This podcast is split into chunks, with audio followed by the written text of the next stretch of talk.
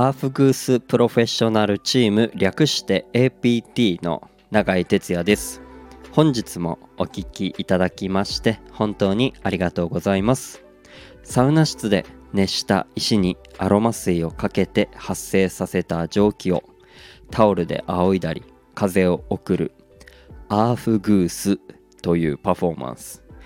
日本では熱波師と呼ばれておりますが、えー、そんな仕事をしております。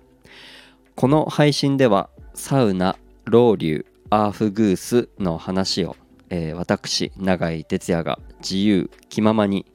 おしゃべりしておりますのでよかったらお付き合いください。えー、これはですねあのサウナ好きの中でも結構意見が分かれるような内容じゃないかと思うんですがサウナ室にですねテレビはあり派それともなし派ということであの行くサウナ室によっては、まあ、テレビあるところもありますしもちろんないとこもありますが、えー、まあ、テレビあるサウナっていうのは結構こう日本の文化なんですかねこれは。あの多分フィンランドとかはやっぱテレビがないのがこう当たり前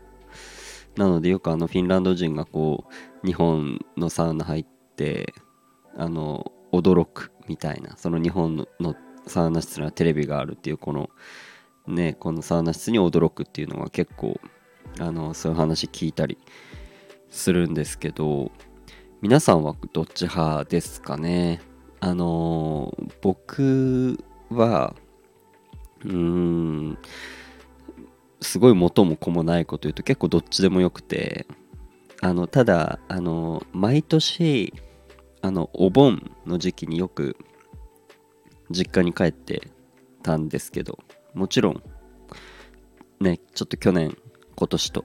帰ることはできなかったんですが例年で言うとですね毎年こう実家の青森に帰ってでねそこでだいたい4日5日ぐらいですかねいるんですけどあのー、結構ねほぼ毎日のようにサウナに行くんですよ。で結構青森のサウナ室ってテレビあるとこが多いなって僕の勝手なイメージがあるんですけどよくねそこでこう甲子園とかあの大相撲とかあの見たりするのは結構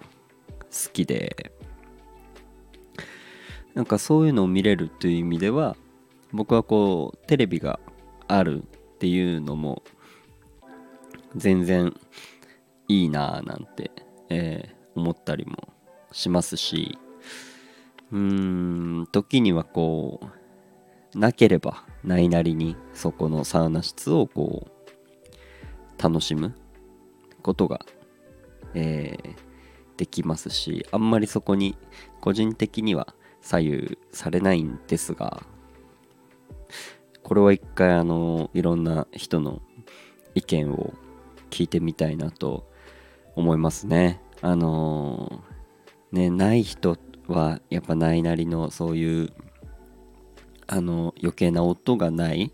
自分にこう集中してサウナに入りたいっていう感覚なんじゃないかなとは、えー、思うんですけどうんあの個人的にはあのあそこのサウナテレビあるからちょっととかあそこのサウナテレビないからちょっととかは本当にないですね。あの行ったサウナにテレビあったらあったで結局見ちゃいますしなかったらないで、えー、それなりにね、あのー、楽しむことが、えー、できるのでまあなんかどっちがいいというよりかはあのどっちで自分なりにこう楽しみ方をまあどっちもでそういう風に見つけていけたらまたこうサウナの入り方っ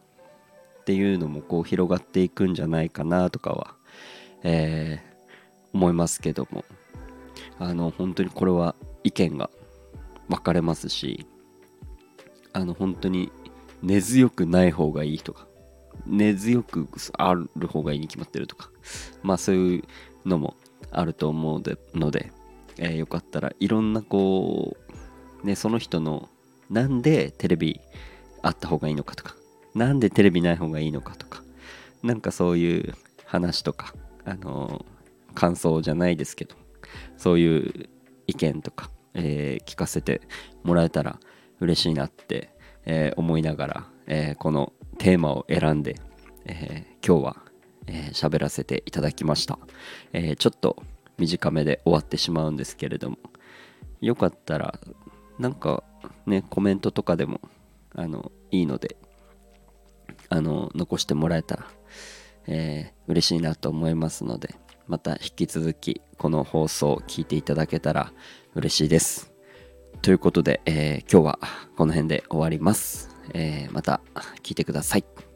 バイバーイ。